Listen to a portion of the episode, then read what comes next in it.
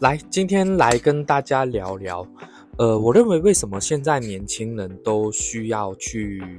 创业的一个原因。OK，呃，我不知道大家对于其实这几年疫情来说，呃，有没有感受到一个很大的冲击？呃，就是这个万物皆涨，然后呢，你的薪水没有涨这件事情。那其实这个，我认为。这几年的疫情下来啊，这个状况只是，呃，疫情只是催化了这个状况的产呃进度，OK，但是这件事情其实一直都在进行的，就是所有事情通膨、通货膨胀，然后所有东西都一直在涨价，可是你的薪水一直跟不上这件事情，呃，它是一个一个一直在发生的事情。那疫情呢，只是加速了这件事情的发生，所以。呃，我我觉得，如果现在年轻人，呃，或者是你也不是年轻人，但是你你有想到，你觉得这件事情其实已经跟你有关系的时候，我觉得，呃，这是这是我想要跟你接下来分享的事情。为什么？我觉得现在我们真的不要再期望说一份工作可以做到老，然后退休，然后可以无忧无虑的过生活。OK，那其实我这。最近啊，最近我有跟蛮多年纪蛮轻的，就是这个目前二十二十一岁的一些年轻人在聊天。那其实我发现啊，这些年轻人他们的想法跟我，我当时就是十年前的我，当二十岁的时候的我，我觉得我跟他们的想法其实有一个很大的落差，是我在二十岁的时候，我感受不到这些危机。OK，但是现在二十二十一岁。大概二十四岁以下的年轻人，我觉得他们都已经感受到未来，他们其实会很辛苦的这个危机意识。所以呢，呃，很多人都开始就是大学还没毕业就已经去想，哎，我以后要怎么做？我要做什么产业？或者是我创业应该要怎么去去让自己能够多赚钱这件事情而努力。所以我觉得现在，呃，赚钱这件事情已经是跟我我觉得已经不是呃够不够渴望的问题，而是你必须得要这样做的问题了。OK，所以呃，如果今天我们没有很认真去解决这个问题的话，我认为其实嗯，很可能有一天你你可能需要去一些呃去到一些国家那边当外劳，也不一定。OK，但是其实我觉得嗯，因为。你在国内赚赚不到钱的话，你势必会往外跑。那往外跑，其实工作机会有什么？如果你的你的这个生存的技能，就是说你的工作，它不是一些高级，嗯，高需要高级的技能，或者是一些，反正你不是一些很高端的人士的时候，其实你去到国外工作，你也只能做他们基层的工作嘛。那基层的工作，往往都是一些。收入比较高的国家，他们国人不喜欢不喜欢做或者是没人做的工作了嘛，所以那其实就是变相的外劳，那你只是一个薪水比较高的外劳而已。好，那呃话说回来，我认为为什么呃我们真的需要去创业跟多赚钱这件事情，我先讲几个社会现象让大家听听看。OK，那第一个是老年化社会，老年化社会它会造成什么问题？第一个，我我认为是未来的。医疗的这个支出会很庞大，因为你想看看以前，呃，就是年纪越来越大，那病痛当然越来越多嘛。当很多人都没有一个很健康的这个意识的时候，其实老了大概都会有一些小毛小病。那这个医疗支医疗费用、医疗支出会变大。那这不只是保险，也有可能是家庭。你看，你想看看。如果今天我不知道你有没有这样的经验，只是说如果没有，当然很好。如果有的话，你应该很能体会我想要表达的，就是如果当你今天家里有一个人生重病的时候，OK，他你你虽然有保险，但你往往花的钱，嗯，一定是超过保险理赔给你的。原因是你你总要买一些什么补品啊、保养品嘛，然后有一些可能需要看护，可能呃保险保险理。呃，看护会现在保险有一个看护金嘛？OK，可能一天给你两万，但是，哎，你你理赔是可能是十年，呃，这 sorry，应该是你投保的时候是十年前，那两万或许够用，但十年以后你生重病，你的家人生重病，这个这个看护费其实已经两万五，你你总得自己要贴一些钱嘛。OK，所以其实我认为一定都跟你有关系的，我们真的不能太指望保险。那当然有保险也也很好，一定要去一定要去做这个呃风险的规划。OK，那好，这个老年化社会我们讲完了，它带给你的影响就是这样。那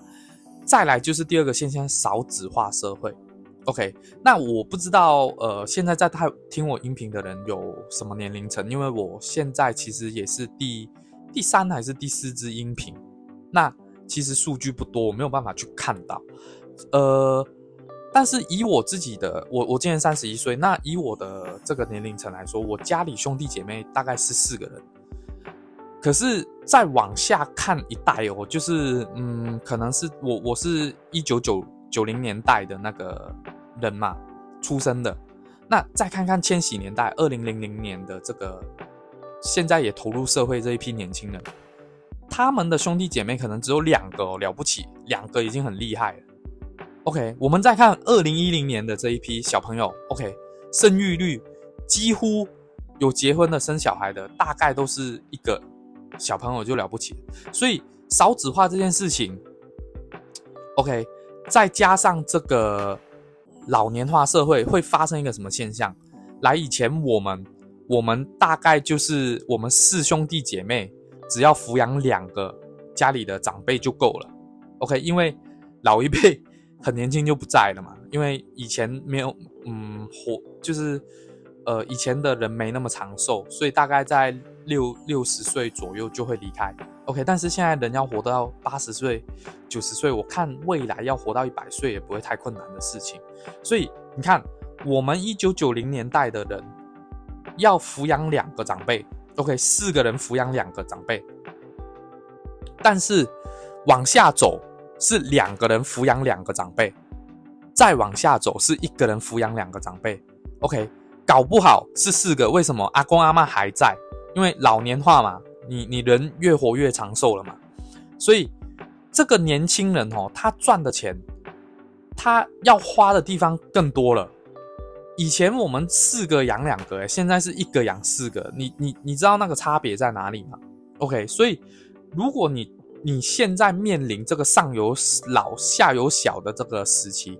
你应该会很有感觉。即便你可能不用养到四个老的，但是你你要养养两个小的，可能加两个老的。OK，如果真的再糟糕一点，你有四个老的要养，然后你有一个小的，两个小的，其实你的压力是很大的。那当你又是一个上班族的时候，你的薪水，请问能负担那么多吗？OK，所以未来的钱会越来越，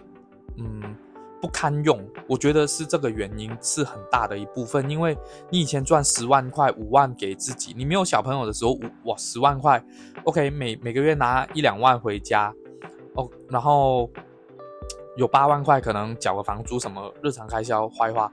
那你可能还有个两三万可以存。但是未来这这个钱是越来越小的，因为你支出的地方多了，然后再加上通货膨胀，这个钱会缩水，越来越薄，所以。如果我我我认为真心的认为，现在，嗯，二十岁三十岁的人，我我觉得真的应该要去创业。那不是说不要工作，而是